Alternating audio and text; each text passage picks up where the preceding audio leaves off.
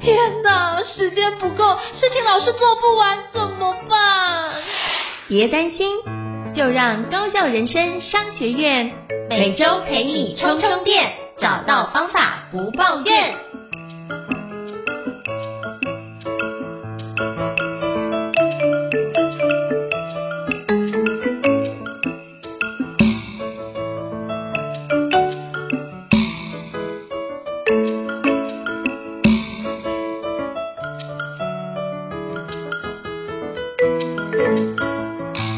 大家好，我是赵英成，欢迎大家来到高效的人商学院 Podcast 新书访谈节目。今天我们要介绍一本书，也是我看完那本书，就是是带着卫生纸看完这本书哦。那本书叫《做一件只有你能做的事：从一个人到一群人，鲜乳方用一瓶牛奶改变一个产业》哦。那这本书我觉得里面真的，如果你真的心情低落，或是目前遇到低潮的话，我诚挚邀请你可以好好的读这本书，你会发觉一件事情，原来我受到的苦难。只不过是很小的而已，你会发觉有人比我们受到更大苦难，而且他可以用这样的苦难重新翻转，不只是翻转自己的人生，也翻转整个产业啊。那今天我们非常荣幸能够邀请到这本书的作者，也就是社会企业新鲁方的创办人龚建家阿嘉来跟我们分享。那我们欢迎阿嘉，阿嘉你好。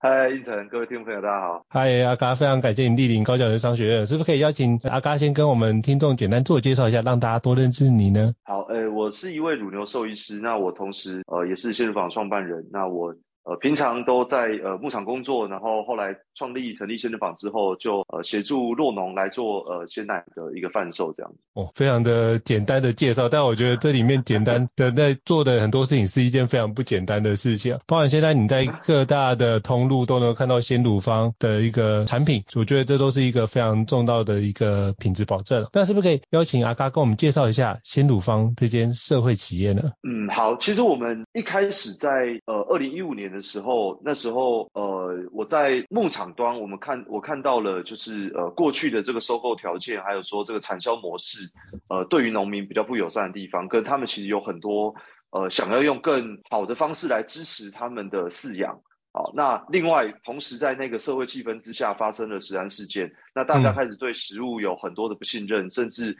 有很多的主动性跟恐惧，会想要更多的了解一些产地跟食物背后的讯息。那呃，那台湾大部分的牛奶的生产呢，其实都是所谓的混合式生产，那就是呃，因为在食品工业化的过程当中，我们追求食物的效率，所以我们就会把非常非常多的牛奶，呃，在呃。各个不同来自各个不同的品质，然后不同产地的牧场混合生产完之后呢，呃，再做可能做一个品质的一个调整。好，那主要就是让牛奶可以呃风味制，然后固定产出这样。那这件事它有一个缺点，就是它其实很难溯源，而且很难知道，就产地的讯息是消失的，就是我们无法在这批牛奶当中看到呃生产者，然后看到呃土地跟生产相关的任何资讯。那那时候呢，在呃呃，这个生产产地跟消费端两边的这样的一个状态之下呢，那时候呃，因为我是一个乳牛兽医嘛，所以就看到了这个问题，然后就觉得特别有感，所以我们那时候在群众募资平台上面发起了一个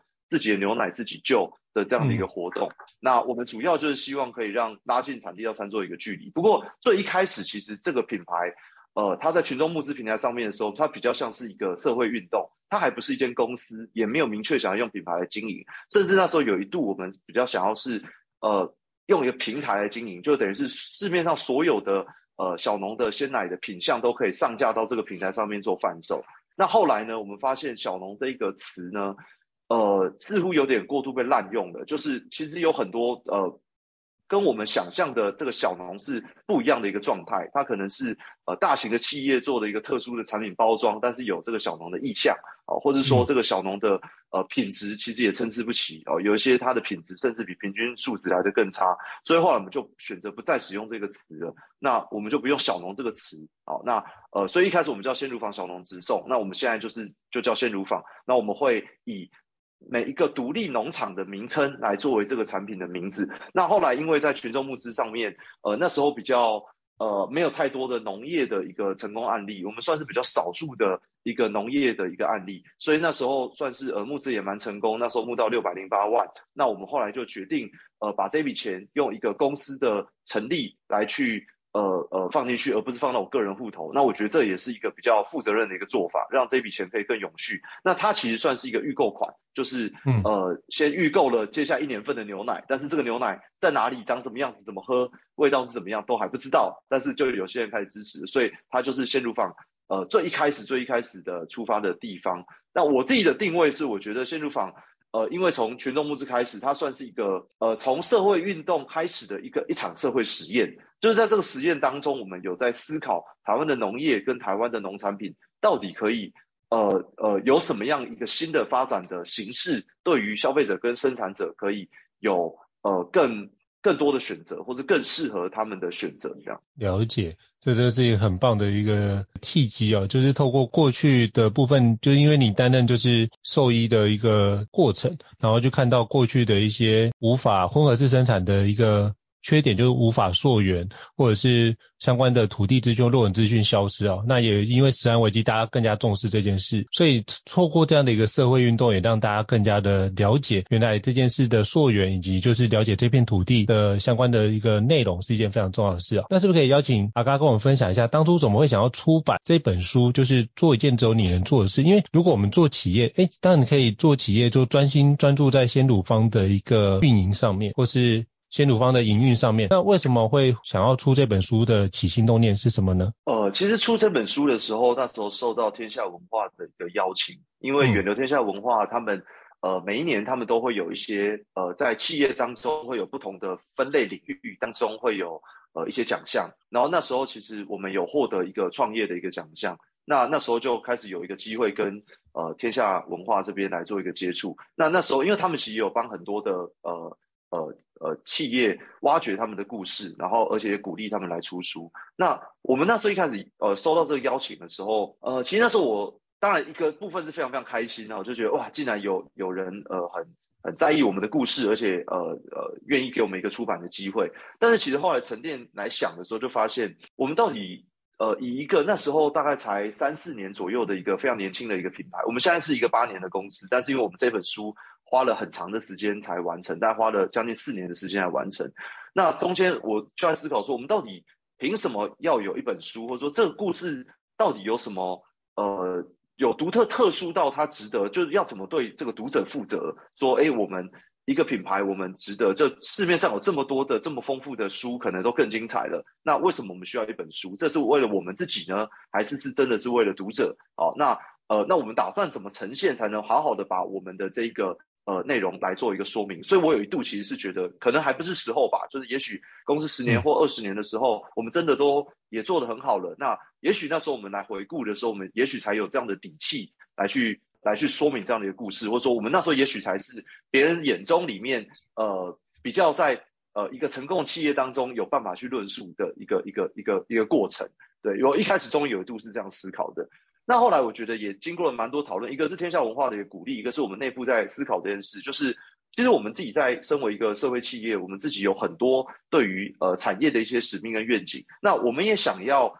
呃诚实的面对，就是诶也许在五年十年这过程当中，我们一开始先把我们的想法都把它落定下来，那好像就会是一个一个很好的提醒跟一个很好的回顾，就是我们。这一路其实都是没有走偏的，所以我们越早出这本书呢，就越早有个 guidebook，就是让我们知道说，哎，其实这就是我们想要引领的一个方向。然后另外就是，其实我觉得我们运气非常好，就是其实台湾在二零一四年的时候有了社会企业元年的这样的一个概念，然后中间一度就是有呃这个呃呃地方创生这些的名词，还有 B 型企业啊，还有说呃呃 SRI 这种呃社会影响力的这些名词慢慢出现。我们在这样的一个潮流之下。呃，其实我们也想要，我我们遇到了非常多很棒的人哦，很很支持我们的一个朋友，或者说有非常多更好的利害相关人，呃，陪伴我们，才让这件事呃可以再往前推进。所以我们也觉得他们给我们的这些力量，如果我们能够把这些故事也把它汇整起来，也是一种对他们的感谢，然后也是一种如果有意愿想要投入这样一个领域的人的时候，可以更有放心的知道说，哎，其实呃，如果当你真的想做一个。呃呃，以解决社会问题为前提，这样社会创新的一个形式，其实你是有机会遇到很多很棒的人来陪你一起完成，而让大家可以更有勇气来走这条路。所以那时候其实就有呃类似这样的一些思辨的过程来去思考，我们到底为什么需要一本书？那是不是现在？那我们到底能够说什么？呃，在这样一个过程，那所以最后我们就决定，好，那我们就接受这样的一个好意，所以那时候我们就开始了这本书的一个企划，这样子。了解，所以这本书是一个非常棒的一个历程，所以感谢还有还要感谢你们，就是有出这本书哦，因为我觉得这件事情是像我跟伙伴分享，那很多人都觉得。收获很多，他就开始做一些新的尝试。啊，那时候我们就打趣的讲一句话说：“哦，原来这次的勇气不是梁静茹给的，是鲜乳坊给的。”他会觉得这是一个蛮蛮有趣的对话的方式。那我觉得，诶，这本书其实里面就很像那个泰戈尔的那一首诗：“用生命影响生命啊。”如果你自己把自己活成一道光的话，你不知道谁可以透过你的光，然后走出的那一段黑暗。我觉得这是我看了这本书，一直觉得帮助我在做很多事情的正面思考，我觉得很重要的一件一本书哦。所以跟阿嘎分享一下，感谢你。那我想请教，就是其实在这本书里面提到很多就关于鲜乳坊的一个就是经营的一个历程，也遇到很多挑战。那是不是可以邀请跟我们分享一下，在这本书里面你觉得遇到最挑战的事情是什么呢？好，因为这本书其实我们原本也很想要用一个非常实验性质的方式来完成，因为最一开始其实是有一个专业的呃这个呃就是天下文化那边有。呃，提供一个很专业的一个呃写者啊，来协助我们来完成这本书，因为我们自己其实并不一定有办法在呃文字创作上面能够写得这么精准啊。那所以这一个呃写者呢，他过去的做法，他就是可能直接跟这个企业或这个品牌的负责人，然后直接做一个比较深度的访谈。那这访谈可能是以几天为单位，或是说进行非常多次的访谈，然后收集。过足够的这个素材之后，他就进行开始写作，就完成了。一般它其实是一个很单纯的过程，但是我们会觉得，如果他没有完整的体验我们整间公司怎么运作的，而且呃可能会需要让每一个人在这个里面可以用他自他的第一视角来讲出呃他发生的这个经历，我觉得他可能才会更真实的能够呈现呃这本书我们想要。呃，表达的一个真实感，而且还有更符合我们一直在讲的这个比较呃共好跟利害相关人共同参与跟经营，就是因为鲜乳坊从群众募资就是一个参与型的一个品牌，就是我们因为群众的参与才有这个品牌，所以我们也想要这一本书可以有更多的参与，所以那时候我们就开了一个非常复杂的一个运作方式，就是我们夯不啷当列了大概四五十个访谈者给这个这个写手，哦，他就头很大，因为他从来没有需要访谈这么多人才能完成一本书。哦，然后呢，呃，我们甚至我们公司的大会，然后我们公司的，然后甚至我邀请他来我们的牧场到南部去走走一遭，认识这些酪农户，然后我们公司的大会他也拨一个时间来参与，就是他花了非常非常多时间投入，然后有非常多的这个录音档，还有非常多的这个访谈的这个文字稿哈，然后呃，第一个这个整个量体有点超过他正常写一本书的一个过程，第二个是他越访越觉得哇，这个的内容有点太。太丰富，而且故事太多，每一个人都是一本书，每个人都是一个故事。然后他慢慢开始理解为什么鲜儒坊会呃有想要坚持，一定要让他访过这群人才来完成这本书。嗯、那后来呃甚至呃这个写写写手他也他后来慢慢也变成了鲜儒坊的呃一个粉丝。然后他但是他就遇到了第一个很大的问题，就是他。不知道该怎么筛选故事了，就是因为故事太丰富太多，而且因为我们是一个步调很快的一间公司，因为还那时候还在很新创的一个状态，公司也才不过三四年的时间，所以每一个月一个月一直在发生大的事件，然后每一个事件好像都很值得写进去，所以这本书就开始越来越重，就开始有点没完没了，就是访谈也没完没了，然后故事内容没完没了，然后就每一次都发生更新的事情，然后也呃好像也很难拉那个时间的停损点的，然后所以最后这一这个。呃呃呃，写手呢，他就呃在这样的一个状态之下，他非常纠结的跟我们讲说，他可能没办法继续进行下去了。所以后来这本书就难产就结束了。好，应该说所有的素材都保留，但是我们大概有一年的时间，我们这本书就呃算是有点呃没办法再往前推进了。然后甚至我们有个心理准备，就是我们可能，但也是一个很好的经历，就是我们毕竟试过这一招了嘛。但但也许这个实验是失败，就是可能更没法用这个方式来。往下走，哦，那呃，那那也没关系，这这至少也是我们自己该承担的这样。那后来他一年之后呢，呃，我们自己有一个好朋友，他其实也是呃这个写了好几本书的一个很专业的写写写手，那他就呃也他他对我们的品牌非常非常认知，所以他想说，那他也来想要呃帮助我们这件事情，所以我们也主动询问他有没有可能可以由他来完成接下来的这个撰写。那后来呢，他也用类似的方式参与了在，然后他也是我们非常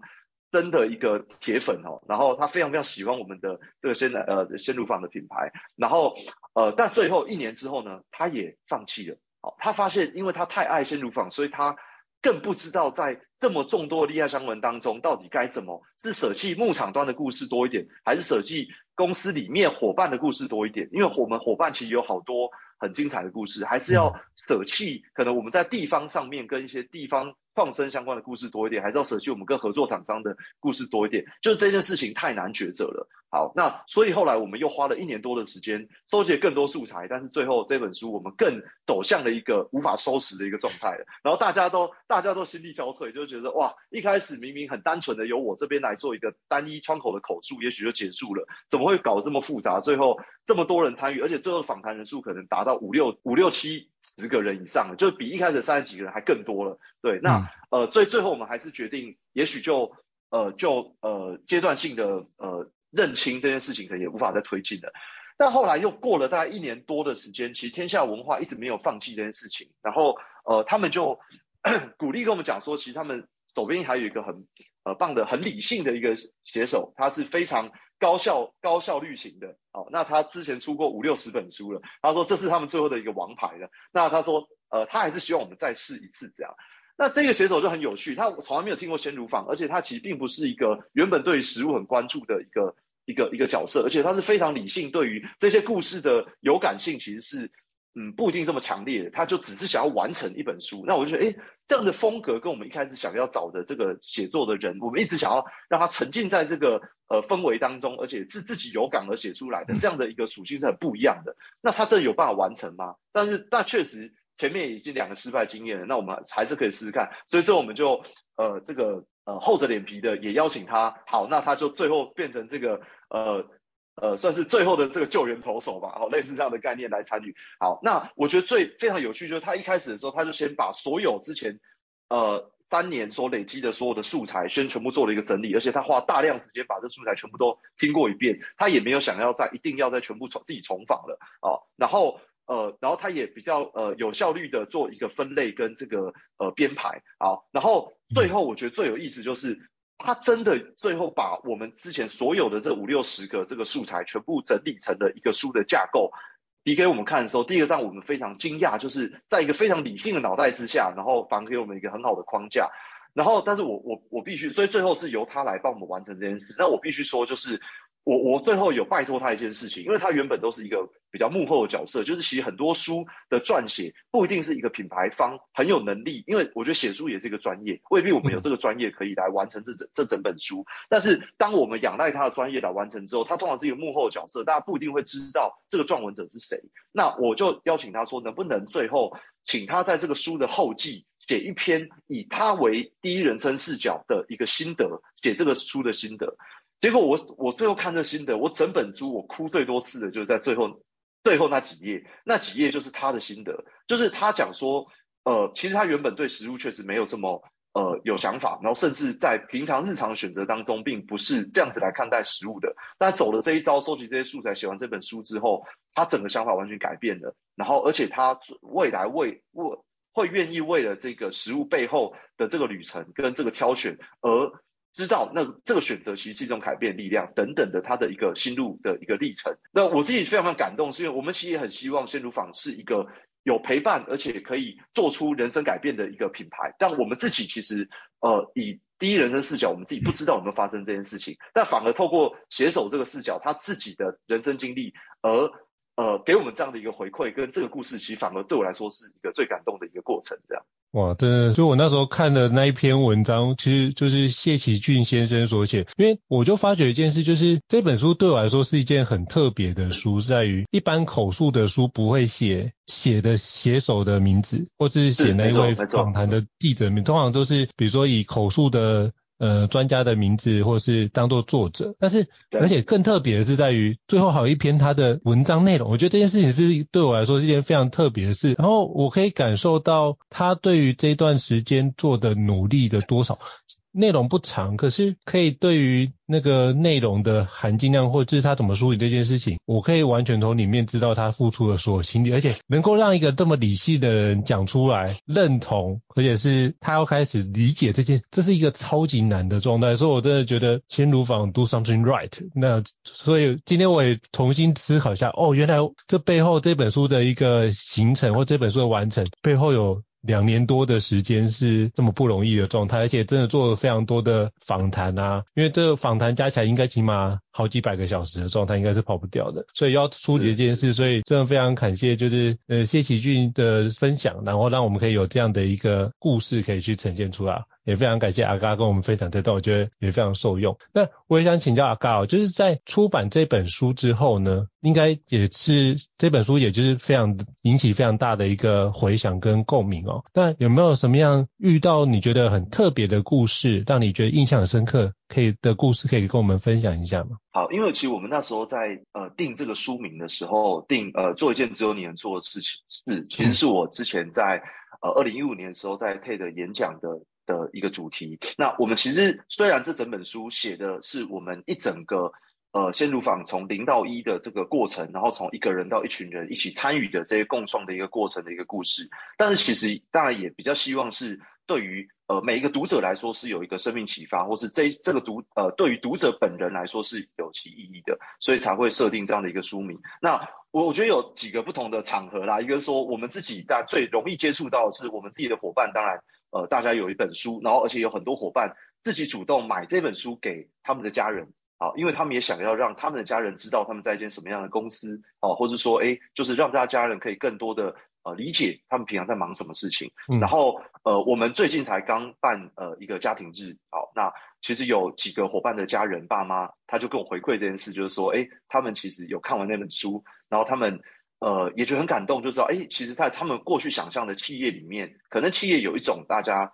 呃想象，它就是它它就是单纯的一个工作而已，对。但是反而看完呃这个书的内容之后，会完整的理解了，哎，到底。为什么我们要花这么多力气选了一条很困难的路？然后不管是在获利上面很困难，在经营上面很困难，在生存上面很困难，但是我们为什么还是愿意走？那我觉得这件事情是透过呃，我觉得有点难透过一两句话就完成，所以反而透过一整本书来让我们自己周边所最在意的人可以更多理解这件事。然后我老爸很可爱，就是呃，就是我我我我爸永远都会在我家里面放十本这个书，因为他。呃呃，在各个场合当中遇到他的朋友，他都会想要把这本书送给他的朋友。那我自己觉得很拍谢，那但是他觉得这是一个很好的一个媒介啊，就是因为他觉得这些这些书也许对他们会是有会是有帮助的。那后来当然我也在一些场合，可能在学校演讲啊，或是说呃。呃，在呃其他有遇到一些年轻朋友的一些场合当中，那他们也有给我一些 feedback，就是诶，他们可能原本呃有一些他们想要做的事情，但他们在这整个社会框架跟教育体系当中，好像没有这么容易被支持，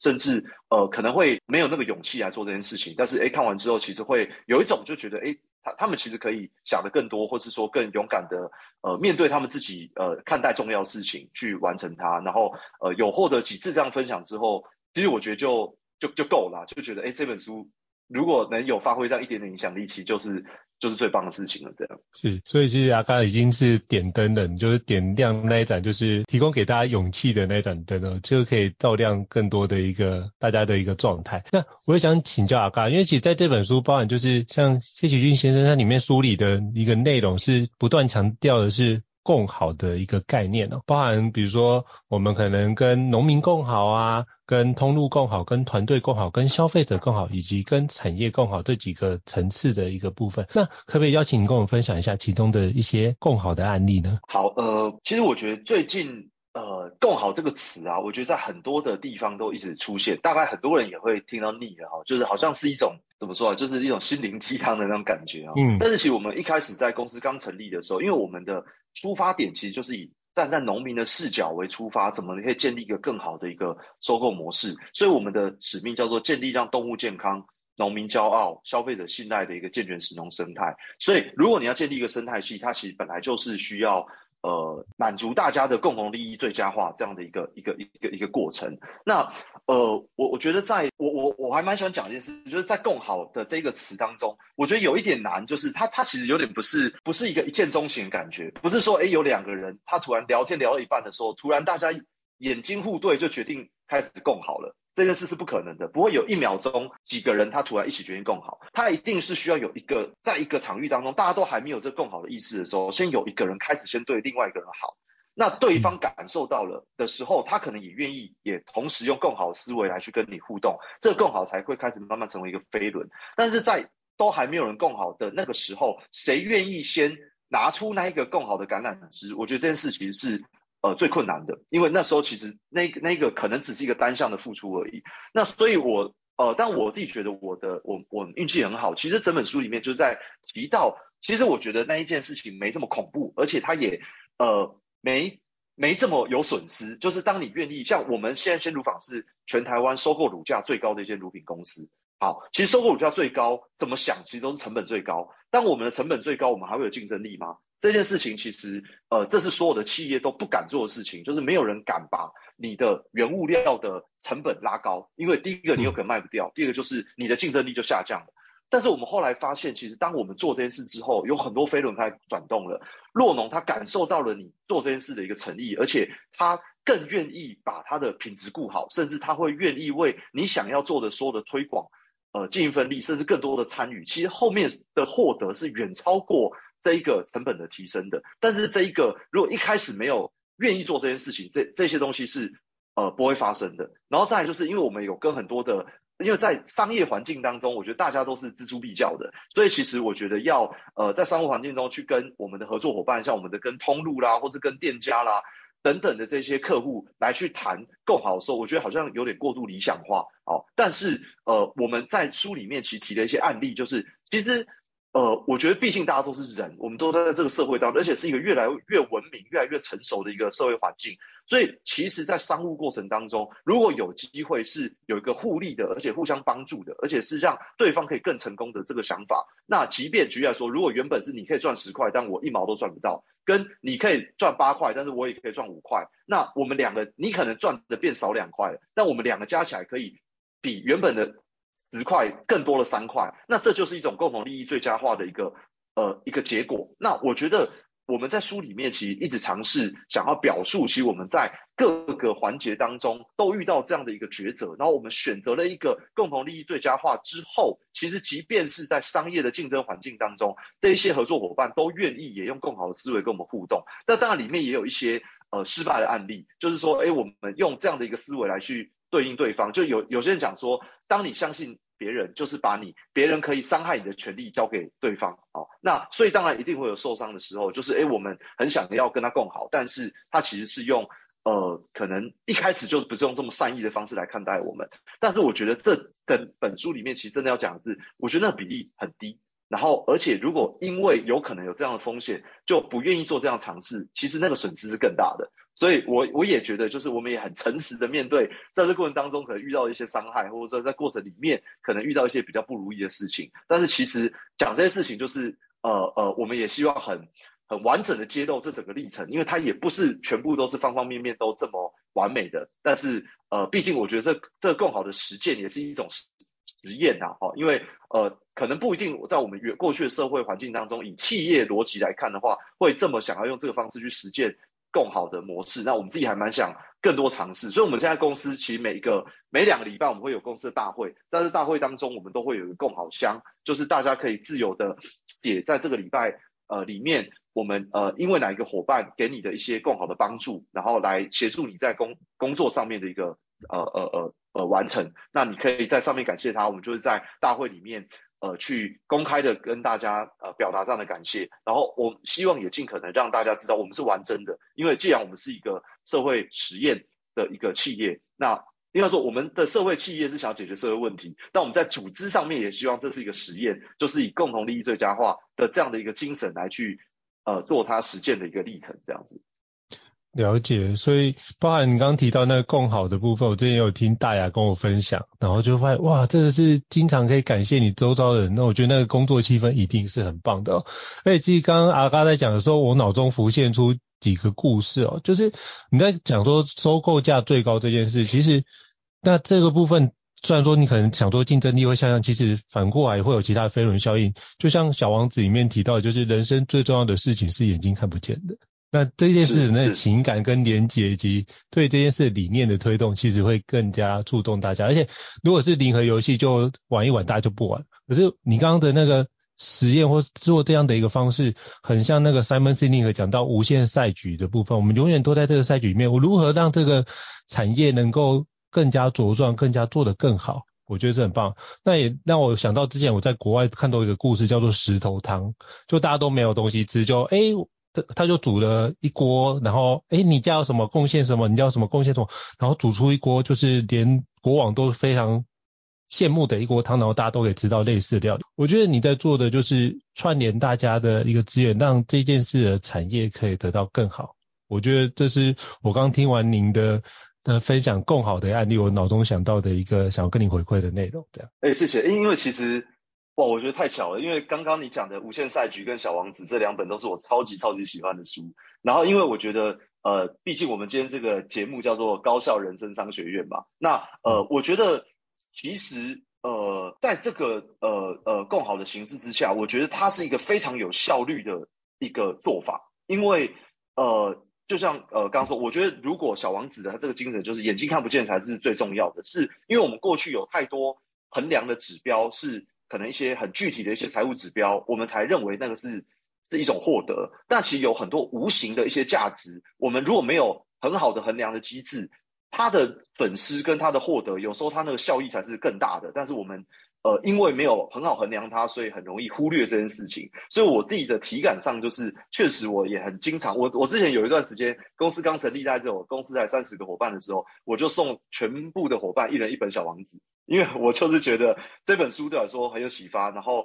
呃，在无限赛局这个精神之下，确实，如果我们只一直看着呃过去商务时代可能被定出一些呃财务上的一些仪表板，呃而忽略了其实有一些更重要的一些组织文化跟呃我们在进行这种呃人脉存折，或者说哎我们跟他的这种呃无形资产的堆叠，我们却忽略它的，其实我觉得反而是一种很可惜的一些无形浪费啦。了解。谢谢阿嘎的补充。那我想要追问跟你请教一件事，就是那如何在这样你做共好的概念，其实很多时候做共好，有时候某程度会跟效率或效能会有一些抵触，你怎么去拿捏中间的一些平衡点？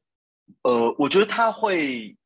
它会需要一个时间来发酵，就是它可能不会这么短期，就是说，哎，你可能谈了一个。案子，然后诶，你谈了一个很棒的价格，但是是很剥削你的供应商的，那可能短期你在财务指标上面就可以看得出来，你这次谈判是成功的。但是如果你今天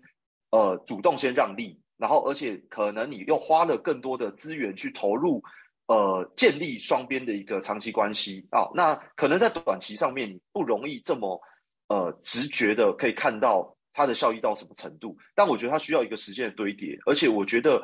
呃，所以我刚刚讲的这种无形资产，它是慢慢慢慢会在很多的地方当中都会开花结果，都会看得到它的价值在哪边。所以举例来说，像我们跟农民，我们长期的提供兽医的服务、乳牛营养师的服务，然后专家技术人员的服务，那这些东西，它对我们来说是很多的时间的成本，而且是呃呃，就是需要花很多的资源来去协助这件事情。但是慢慢的，诶，这些呃牧场的提升，它的呃，包含说他们主动的，像现在全台湾只有台湾有五百个牧场，只有五个牧场拿到动物福利标章，鲜乳坊占了其中三个。全台湾的五百个牧场里面，只有五个呃，只有六个牧场拿到生产履历，只有有四个是鲜乳坊的牧场。所以这一些呃很困难拿到的，而且是对牧场来说非常非常麻烦执行的这些标章，他们非常愿意在每一天的例行。过程当中都记录这些牛只的呃健康资讯，记录这些牛只的大乳资讯等等的来去申请这个标章，变成他们每日生活的一个成本的原因，其实就是因为我们堆叠了这样的一个信任资产，而且他也愿意用这样的方式来回应我们想完成的事情。所以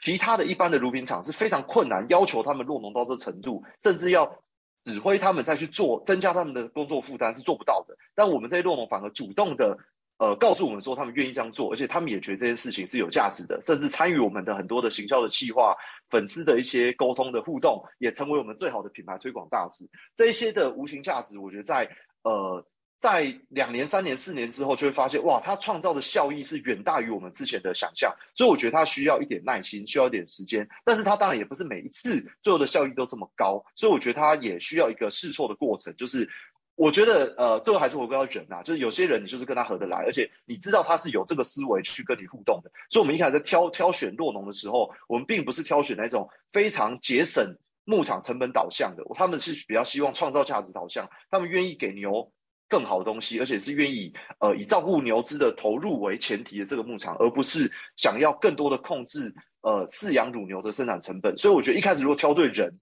如果这是一个对的一个呃呃互动，那我觉得这一个的呃无形资产就有机会慢慢做一个堆叠。这样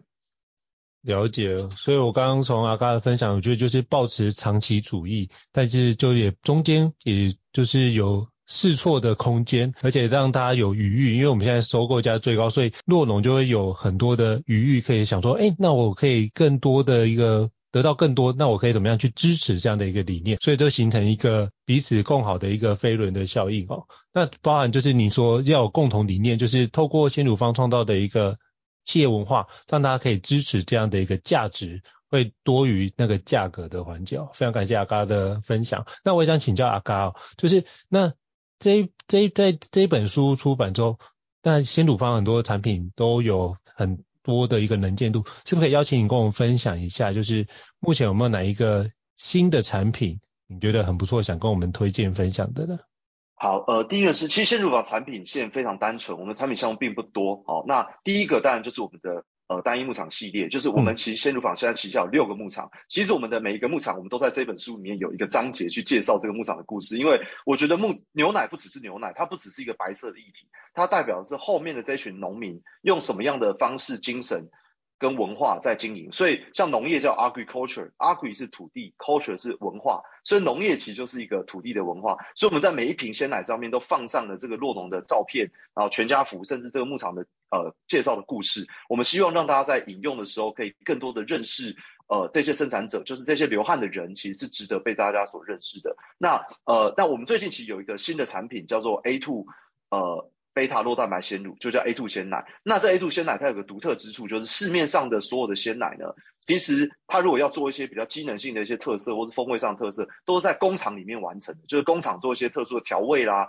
或是工厂做一些特殊的一些制程啊，来去完成。但是 A2 鲜奶呢，不是 A2 鲜奶是在牧场里面完成的，就是有很多人他喝牛奶可能会有一些身体的不适啊，有一些肠胃的反应啊等等的。那其实大家可能都会误解，呃，好像全部都是推怪于说是那个乳糖不耐，那其实有很多人是乳蛋白过敏。那乳蛋白过敏呢，就是因为在牛奶里面有一个 A1 的蛋白，它呃跟这个母奶的 A2 结构是不太一样的，所以有有一些人就比较容易造成过敏反应。所以我们后来就发现，其实乳牛在最原始的品种其实也是 A2，跟人是一样的。好，那但是呃因为长期的育种之下已经变成 A1 了，所以我们就把这个呃品种找回来，然后在牧场里面长期的做一个培育，花了五年的时间，做出了一个 A2 的这样的一个鲜奶。那在其其他的欧美国家其实已经非常流行了，但在台湾是。我们是唯一一个呃 A2 的鲜奶，那这个其实也是一个呃酪农主动愿意配合我们的一个展现，因为对牧场来说很麻烦，就是我还要特别在牧场里面做一个单一乳桶的一个区隔，甚至这一群牛要独立饲养，让这个牛奶不能做混合等等的，他们等于是在牧场里面再多养了一个牧场来去进行这 A2，但是我们因为做这件事情。呃，对于呃消费者在饮用上面其实是有所帮助的，所以我们洛农也愿意来做这样的一个尝试，所以我们现在有这样的一个 A2 鲜奶。那主要因为这个第一个产量也不太多啦，那第二个就是我们也呃需要更完整的呃来让大家知道为什么这个东西有其独特性，所以我们比较多的官网来做一个呃贩售，人家呃这样的一个通路来做呃这样的一个产品的一个一个一个贩售这样子。好，非常感谢，就是阿嘎跟我们分享就是 A2 鲜奶的一个的故事哦。那这个部分我喝过也真的很好喝。对，那但就是我买给家人，就是有类似过敏或是乳糖不耐症，我发现他喝完之后，他的反应就是我觉得就是完全没有反应，就跟我说，诶，他以前完全不敢喝鲜奶，那现在就是既然有一瓶鲜奶可以让他可以好好享用，他就长辈就觉得这件事情是一个。非常惊讶跟惊喜的状态，所以非常感谢你们的努力哦。好，那今天非常荣幸能够邀请到阿嘎跟我们分享这么多宝贵的一个内容哦，还有精彩的内容。那如果各位听众对于高教人商学院觉得不错的话，也欢迎给我们就是在平台上面五星按赞哦，你的支持对我们来说也是很大的一个鼓励。那如果还想要听的其他的新书，都可以欢迎留言让我们知道，我们就会陆陆续续安排就是国际级的讲者，像阿嘎这样的一个非常棒的一个分享者来跟我们分享哦。再次感谢阿嘎的一个精彩分享，我们下次见喽，谢谢，拜拜，拜拜。高校人生商学院，掌握人生选择权。